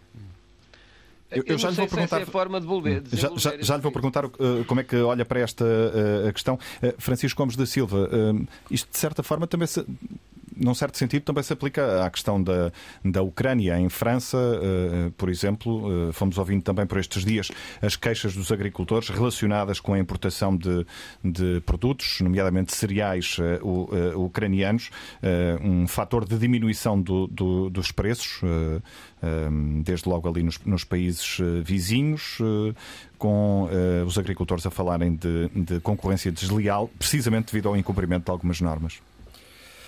Pois, é, é, é, é, muito complicado. Eu, eu responder-lhe a dois níveis. Se eu for produtor de um cereal é, que tenho que, para o produzir e colocar no mercado europeu, cumprir um conjunto de exigências que depois não é colocado a outros cereais que venham de outras partes do mundo, não tenho uh, revolto-me. Uh, revolto-me, ou seja, estão-me a impor regras que depois não são impostas aos outros e, portanto, estão-me a colocar um custo de contexto ou uma, uma desigualdade concorrencial uh, que não é aceitável. Portanto, eu percebo, percebo bem o sentimento de quem reage a esse tipo de coisas. A um outro nível, e, e, então aí a situação da Ucrânia ainda é mais difícil, é mais complexa, tendo em conta aquilo que se está a passar e, portanto, a necessidade que a, que a economia ucraniana tem de realização de receita, já nem falo dos agricultores, falo do país e, enfim, e o papel que desempenham para a Europa presentemente. Portanto, aí ainda acho mais difícil, mas mesmo olhando só para o, para o Mercosul, que há pouco referiu, e para o acordo, Uh, quer dizer, nós vivemos num mundo que é global, gostemos muito ou pouco, e não vai ser menos. Eh, enfim, vai ter cambiantes, houve aqui, haverá alguns ajustamentos. E, portanto, eh, também nos compete, enquanto sociedades civilizadas um, e pessoas civilizadas, tentar encontrar aqui caminhos que contribuam para o desenvolvimento e o crescimento de outras regiões do mundo, por razões muito diversas, não atingiram os patamares de desenvolvimento que nós, que nós, que nós atingimos. E, e o comércio é uma parte importante de, do caminho para o desenvolvimento. É? Uh, E, portanto, eu percebo também, pelas mesmas razões, que os agricultores digam não, não, não estamos de acordo com o, Merco, com o acordo de Mercosul, porque a moeda de troca que é dada nesta negociação uh, à escala do comércio global é um bocadinho a agricultura, que mais uma vez é um parente pobre com pouca expressão política e, portanto, damos de barato à agricultura. Acho que não tem que ser assim. Portanto, acho que podem existir formas de abrir o comércio uh, a alguns desses, dessas regiões do mundo, salvaguardando aquilo que são, isto é, não fazendo o produtor europeu, o agricultor europeu, pagar a fatura. Ou seja, a fatura pode ser suportada não pelo agricultor que produz aqueles produtos, mas pelos contribuintes europeus. E, e, isso é uma, é uma questão, é uma escolha política. Claro que, do ponto de vista político e eleitoral, fazer com que sejam os contribuintes europeus a pagar a fatura de, de, deste contributo europeu para, para o desenvolvimento de outras regiões do mundo é pouco interessante para os políticos europeus que precisam desses votos. E, portanto, é mais simples colocar o peso em cima de um conjunto de votos relativamente pequeno, a não ser quando estas efervescências acontecem e que fazem com que uh, o presidente francês uh, coloque uh, em cima da mesa a possibilidade da suspensão.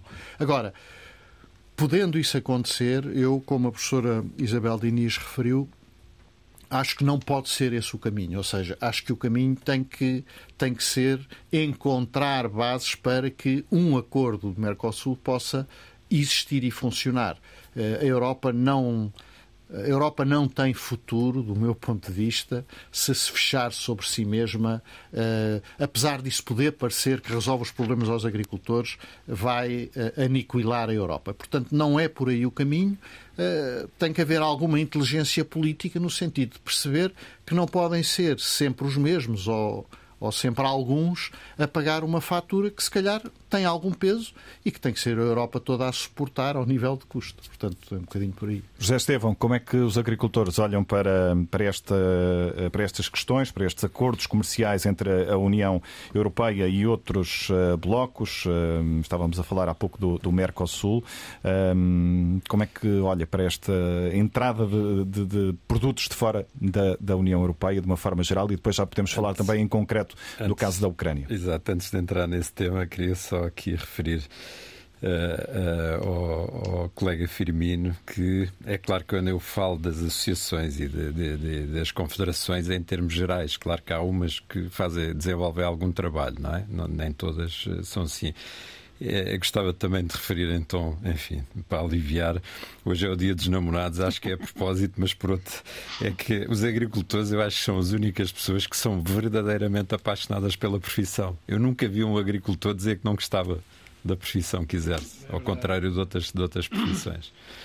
E, e, portanto, isto para dizer o que também. Um, os agricultores não têm gosto nenhum em estar na rua, em fazer manifestações. Eles gostam mesmo é, de, é, é da agricultura e de estar no campo e desenvolver as culturas. Uh, deixariam de bom grado esse, esse, esse trabalho, essa movimentação para as associações, para tudo o que os representa. Não é? Se fosse preciso, as associações, se não só vissem representadas junto do governo uh, ou, ou as suas reivindicações, pedissem ajuda aos agricultores, que eles eles apoiariam. Não, não, não é de todo nossa intenção ultrapassar as associações. Infelizmente, neste contexto, teve, teve mesmo de ser. Depois, quanto ao que estávamos a falar em termos mundiais, hum. É, entendimentos é, é, comerciais é preciso, entre a União Europeia sim, é e, outros, ter consciência, e outros blocos. Houve ao longo agora das últimas décadas um investimento grande da, da União Europeia para manter uma certa sustentabilidade no setor alimentar ele faz por, eh, por cada período de programação cerca de um investimento de cerca de 400 mil milhões de euros uh, na agricultura e tem dado resultados porque as pessoas não sentem uh, rupturas na cadeia aqui de, alimentar, é? uh, na cadeia agroalimentar. É, é, isto também tem levado neste momento a que a União Europeia seja o maior exportador de produtos agrícolas do mundo. Uh, ele contribui, ele, ele, ele, tem um volume de cerca de 799 mil milhões de dólares de, de, produtos agrícolas, seguido pelos Estados Unidos com 222 mil milhões. Está a ver? Uma diferença brutal. Portanto, é um player muito, muito importante no, no contexto internacional. E como qualquer player que é, que é importante tem um, um fator decisor, no fundo, não é? Também, ao mesmo tempo, importamos uh, cerca de 80% de produtos do, dos países de terceiro mundo, por exemplo, da África. Uh, eu aqui, se me permite, uh, sugeria, eu acho que, e estou de acordo com, com o professor Francisco Gomes da Silva, que assim, é, é, injusto estar a pôr produtos aqui no, no consumidor de diferentes origens um, feitos segundo as normas todas, que, que, que, com tudo o contexto negativo, no sentido de perca de produção, perca de, de rentabilidade que nós temos que sofrer, versus produtos que vêm de, de países onde onde não só põe em causa a segurança alimentar aqui dos nossos consumidores e não é devidamente informado, que é isso que eu não acho bem. Acho que as pessoas. Eu, eu sou de acordo de, de livre comércio e concorrência. Agora, tem que haver normas, quer dizer, tem que haver um mínimo de normas. E aí eu, eu penso que seria facilmente ultrapassável estabelecendo parcerias com esses países no sentido de os ajudar a certificar, a, a, a desenvolver a sua agricultura com práticas ambientais todos ganhávamos. Não uh, só para eles não se diminuírem, pronto, deixá-los fazer o que quiserem. Acho que o caminho não, não, não seria por aí. Uh... Firmino Cordeiro. Uh, como é que olha para, para esta questão dos uh, acordos comerciais e para a entrada de uh, produtos de fora da, da, União Europeia? Eu acho que, em virtude desses acordos. Eu acho que o Zé Esteban, esta, esta última parte que referiu, eh, e o professor Gomes da Silva também eh, complementam o meu raciocínio em relação a isso. Ou seja, eu acho que se nós aqui na Europa estamos a exagerar no vértice do, da parte ambiental, da sustentabilidade, eh, nesses países, por via das grandes empresas que vão produzir nesses países e que visam exportar a sua produção, eh, a sua produção porque a sua produção porque lá não tem não tem capacidade financeira. As pessoas são demasiadamente pobres em algumas situações ou na grande maioria delas para adquirir esses produtos. Portanto vivem numa agricultura de subsistência que não que, que não exporta mas há grandes empresas multinacionais que vão fazer agricultura nestes países e que exportam tudo portanto e aproveitam-se digamos assim e perdido gosto de ser, não gosto de ser polémico, mas, mas os temas são polémicos, eh, das legislações ou falta delas eh, e dos acordos para, para de facto ganharem mais, mais dinheiro com isso. Portanto, o apoio a esses países devia ser eh, numa produção, numa produtividade mais sustentável e a nível das pessoas, porque existe fome, é, é impressionante existir fome em Moçambique e outros países da, da, da África, e eu falo neste porque conheço razoavelmente bem, é, quando têm ótimas condições para produzir. E quem diz este pode dizer, efetivamente, outras realidades em África é, e não só. Portanto, a parte social e a parte ambiental, infelizmente, ainda existe muito pouco. Mas há financiamentos da Europa, dos Estados Unidos para estes países. Portanto, estes mesmos financiamentos têm de ter, e acho que estão a ter, cada vez mais esta obrigatoriedade uh, de, do cumprimento uh, ambiental e social. E acho que passa por aqui, ao invés de como nós temos de, de nos manifestar eh, negativamente em relação a essas importações, porque acima de tudo também não queremos que se nós nos preocupamos com a qualidade dos produtos que os, que os, consumidores europeus ingerem a partir dos seus produtores, eh, também estamos preocupados. Nós, como consumidores, não produzimos tudo aquilo que comemos, obviamente, estamos preocupados com aquilo que importamos e que, de facto, não respeitam um conjunto de regras, desde logo eh, a, eh, eh, a questão dos, do uso de pesticidas. Ainda há, ainda há pesticidas a ser utilizados nesses países que, para nós, já foram proibidos há mais de 20 anos. Portanto, é, é, é preocupante essa, esta realidade e eu acho que nós devemos dar o nosso contributo, sempre que necessário, para que os senhores decisores políticos tenham atenção a todas estas nuances e, são, e não só e apenas o, facilitar do negócio e lá vai o parente pobre da agricultura e dos agricultores a ceder a tudo, a pagarem eles a fatura. Hum. Esta questão da Ucrânia e da importação de cereais ucranianos, que tem sido contestada desde logo pelos agricultores eh, franceses, tem características particulares na sua leitura? É, é uma leitura muito pessoal. Agora, os agricultores franceses também são agricultores muito especiais, não é? Portanto, os agricultores franceses não brincam em serviço, como costuma dizer, têm de facto uma força terrível. É, é um setor que, sim, é, é muito ouvido, seja por quem for, e, e veja-se o que é que aconteceu, desde o Presidente até ao Primeiro-Ministro tiveram de se mobilizar e de que maneira, junto à União Europeia, para, para, para, fazer, para conseguirem aquilo que estão a conseguir. E, esta, e tenho a certeza que isto não, que esta luta não vai parar por parte dos agricultores, agora não só franceses como também europeus, eh, e mesmo estes movimentos em Portugal, eh, acho que, acho que foram extremamente positivos. Eu disse-o sempre desde a primeira hora. Aliás, estou a colaborar aqui com um em, em, em, em Macedo Cavaleiros, nesta, nesta região de Trás-os-Montes, porque senti que tinha de o fazer. Eu sou um pequeno agricultor transmontano, senti que o tinha de o fazer. E, e deixe-me só fazer estes parênteses em relação a 58 milhões aprovado eh, num, num Conselho de Ministros, eh, não foi o último, parece que nem o penúltimo, antepenúltimo, eh, para, medidas nova, eh, para novas medidas agroambientais.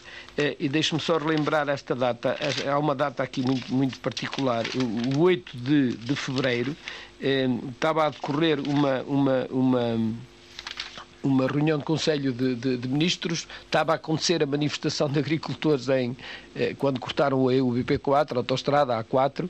eh, e eu próprio ah, já estava a reunir com o Sr. Secretário da Agricultura e ele estava-me a falar firmemente que medida é que nós podemos desenvolver uma nova medida agroambiental, temos aqui capacidade financeira para isto, isto a associar ao segundo pilar com o compromisso de cinco anos, eh, isto no segundo pilar do, do, do desenvolvimento rural, do investimento em desenvolvimento rural, com o compromisso de cinco anos, porque isto foi um disparate, um tremendo disparate, passarmos as medidas agroambientais a pró e a bio para compromissos anuais. Não faz sentido rigorosamente nenhum, porque isto não se, não se corta de um ano para o outro o compromisso do agricultor em respeitar determinados modelos de produção, portanto não faz sentido e nunca aconteceu, só aconteceu agora. Portanto, mas uma nova medida agroambiental e eu chamei-lhe saúde do solo isto para eh, responder também à, à, preocupação da professora, e muito bem, que eu concordo. Eh, ou seja, o que é que nós temos de fazer para melhorar nos solos? É pela incorporação de matéria orgânica eh, e se nós, em, numa regi nestas regiões do país mais do interior, ou zonas rurais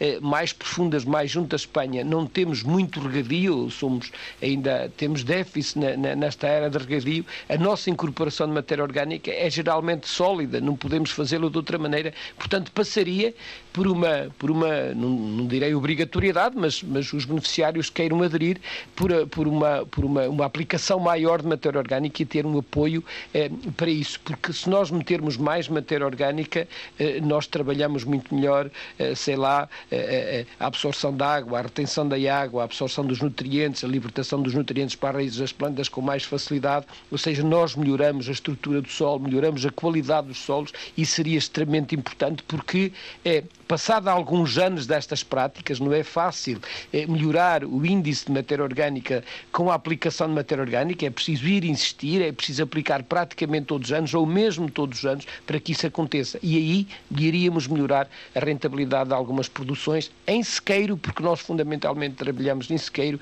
na vinha, no olival eh, e no amendoal, nestas que são as principais culturas, também em algumas áreas cerejeiras, também sequeira, também no, no castanheiro. Portanto, e nós, se tivéssemos uma medida de saúde do solo eh, que, que, que, fizesse essa indicação, foi muito acolhida, muito bem acolhida por o seu secretário de Estado. A senhora Ministra da Agricultura eh, eh, já tinha alguma informação sobre ela quando foi abordada aqui na, nesta reunião, agora mais recente, de, de, desta segunda-feira, aqui na, na, Câmara Municipal de Macedo Cabaleiros, também já a conhecia. Eu espero que não, que não seja só bater palmas à medida, façam favor de implementar, porque era uma grande medida para todos os territórios eh, eh, eh, rurais de, de, deste interior do país, desde Bragança até, até mesmo ao Algarve, portanto, passando por todas as regiões do interior, mesmo no Alentejo, nas Beiras, portanto, era muito importante uma medida que pudesse fazer uma recuperação da matéria orgânica do solo. Professora Isabel Diniz, eh, eh, de novo num plano mais eh, transversal, estamos, se não me falham as contas, a cerca de quatro meses das eleições europeias. Um, o que é que este novelo, permita-me a expressão, este, este movimento de contestação dos agricultores, o que é que ele vai trazer em termos de mudanças, porventura obrigatórias? essas mudanças passarão, inevitavelmente, por uma nova revisão da PAC, do seu ponto de vista? Bem, do meu ponto de vista, a PAC, a PAC é, é uma política complexa, não é? É uma política que é horizontal, que, que abarca todos os, todos os países da União Europeia e, portanto, eh, tem que enquadrar uma diversidade imensa de, de sistemas de agricultura, uma diversidade imensa de formas de pensar a agricultura e de. E garantir equilíbrios muito difíceis. É, é, difícil, é muito difícil garantir esses equilíbrios. E esta PAC já dá, embora tenha tido algumas correções, no fundo, aquilo que os agricultores recebem ainda se baseia muito na área de que dispõem, portanto, as ajudas são quase todas elas estabelecidas por hectare. E, portanto, isto acaba por trazer algumas desigualdades na distribuição, acaba por trazer algumas distorções de mercado que seria importante corrigir. E, porque, por exemplo, nós sabemos que uh, a distribuição do, do, das ajudas ou das compensações, como quiserem chamar-lhe, uh, são muito desiguais entre países, são muito desiguais entre regiões, são muito desiguais entre sistemas de produção e isto leva também a, a, um, a um, desconforto e a um mal-estar junto dos agricultores. Além disso, como alguém referiu ainda há, há bocado, e parece muito bem, que é, um, que é uma coisa que é importante referir, é que estas ajudas, na verdade, grande parte delas acabam por ser recebidas pelos agricultores, mas são drenadas para outros setores. Por exemplo, há uma parte, por serem pagas ao hectare, não é?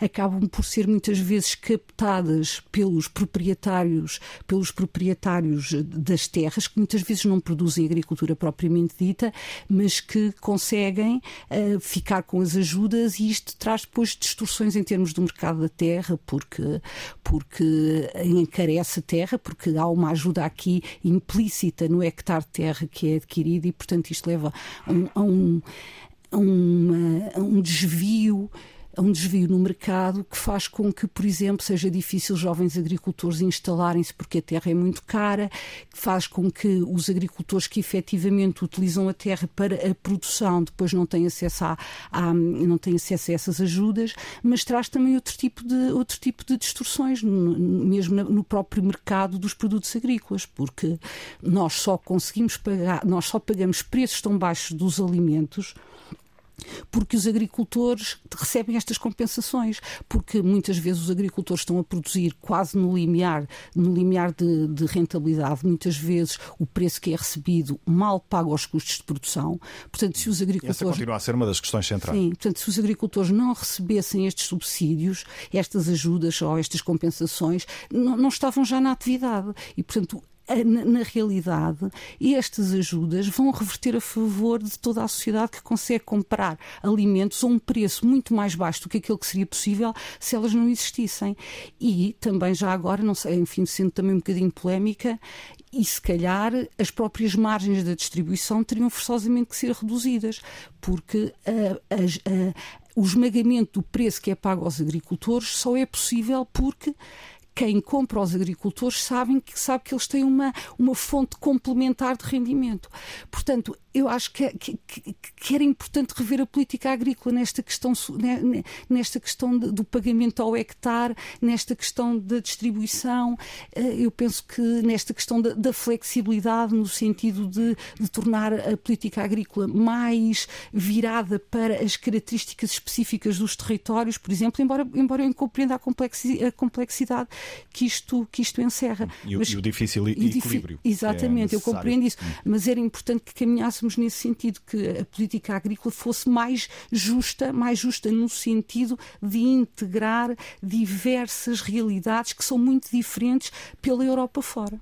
Não tarda, vamos eh, entrar na última etapa eh, deste programa do Consulta Pública de hoje, uma etapa de notas finais, com um minuto para cada um dos nossos eh, convidados, um minuto final para a reflexão que entenderem, mas antes disso, gostaria de ouvir também a si, professor Francisco Gomes da Silva, em relação a esta questão da revisão da PAC, é ou não inevitável depois deste momento que vivemos?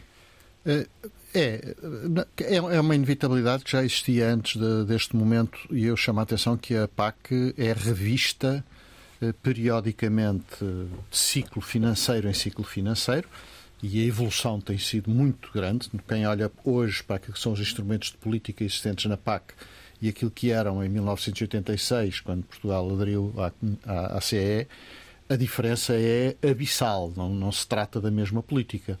E mesmo dentro do ciclo financeiro de sete anos, eh, normalmente há ali uma revisão a, meio termo, eh, mais ou menos substancial. E neste momento, a atual PAC, pela primeira vez, conferiu a cada Estado-membro uma flexibilidade muito grande, por comparação com os períodos anteriores, na definição do modelo a aplicar. Ou seja, um pouco mais de autonomia, digamos Bastante assim. Bastante mais autonomia. E acrescenta-se a isso a possibilidade de reprogramações com alguma frequência. Tanto assim é que eh, está a ser apresentada em Bruxelas por estes dias, alguns até ao fim do mês de fevereiro. Uhum. Eu sei que a Sra. Ministra tinha dado até ontem, para, ou até hoje, já não sei, até dia 12, anteontem, para recolher contributos junto dos organismos do Ministério para uma reprogramação.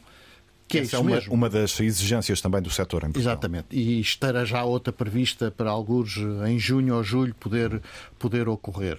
Portanto, a revisão é necessária e tem sido feita. Admito que haja alguns ajustamentos mais importantes ou mais uh, impactantes que mereçam ser feitos. Mas deixe-me só dar aqui uma nota que, relativamente a uma coisa que o, que o Firmino há pouco referiu e que de facto há coisas que era, era melhor não, nós não sabermos e, e demonstra um bocadinho o desconchavo que isto é quando falamos de políticas importantes e que achamos que são pensadas, planeadas, programadas, com objetivos, avaliadas para perceber se estamos no bom caminho ou se queremos uma coisa diferente e de repente sabemos que há 58 milhões de euros que surgiram de algures e que temos alguém responsável no Ministério da Agricultura que pergunta a uma confederação sei lá, onde é que, que a é gente deve gastar isto? Quer dizer, não, não, não é aceitável. Não... Porquê 58 milhões?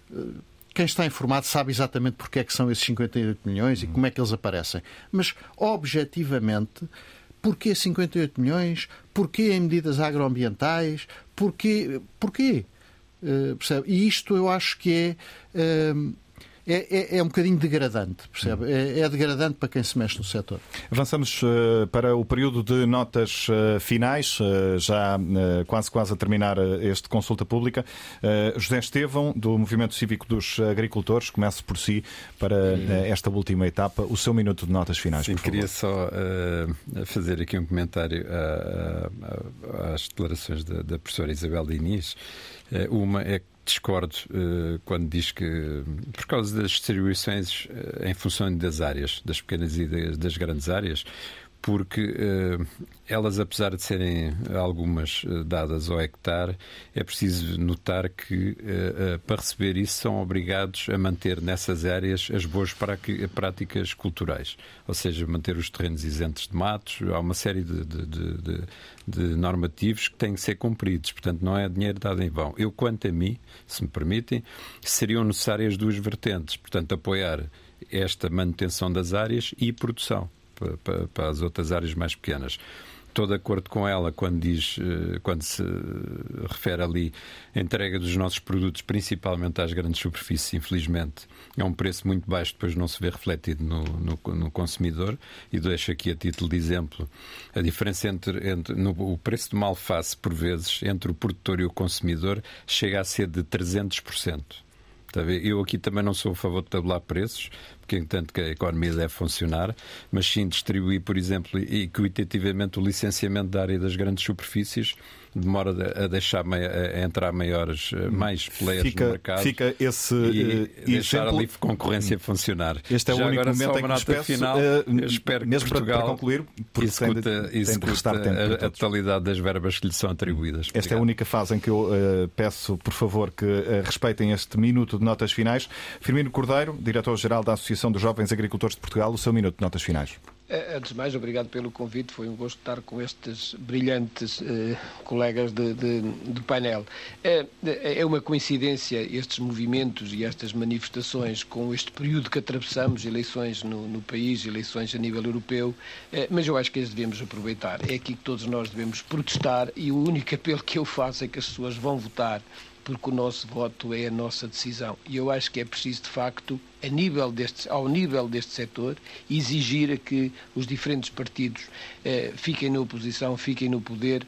Não, não é isso que me preocupa, que tomem uma grande responsabilização eh, em, em, relação a um setor que não temos tantos produtivos, tantos setores produtivos em Portugal como isso, mas este é um setor que tem dado boa nota, tem dado boa resposta e que tenho mais atenção, mais respeito pelos agricultores, mais respeito pela sua rentabilidade, mais respeito pela sua, pela sua atividade e que apostem também no rejuvenescimento deste setor, caso contrário ele desaparece.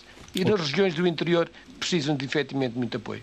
Obrigado, Firmino Cordeiro. Uh, Isabel Diniz, o seu minuto de notas uh, finais também.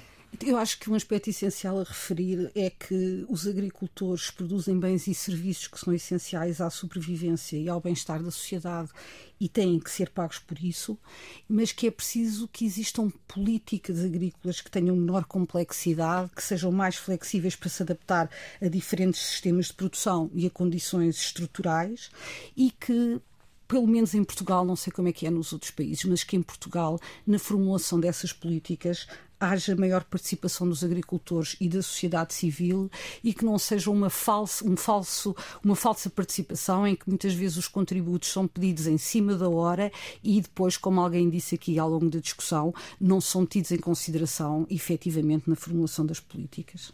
Obrigado, Isabel Diniz. Eh, Francisco Gomes da Silva, terminamos com o seu minuto de notas finais. Também. Muito rapidamente, eu fazia só um apelo para que, eh, para os agricultores que nestes momentos de protesto têm e, e, o sucesso que têm, o que é muito importante, mas que não esqueçam, não esqueçam nunca que o movimento associativo é muito importante para o que se segue, ou seja, protestar de forma espontânea é relativamente mais fácil, às vezes não é, mas aconteceu que foi.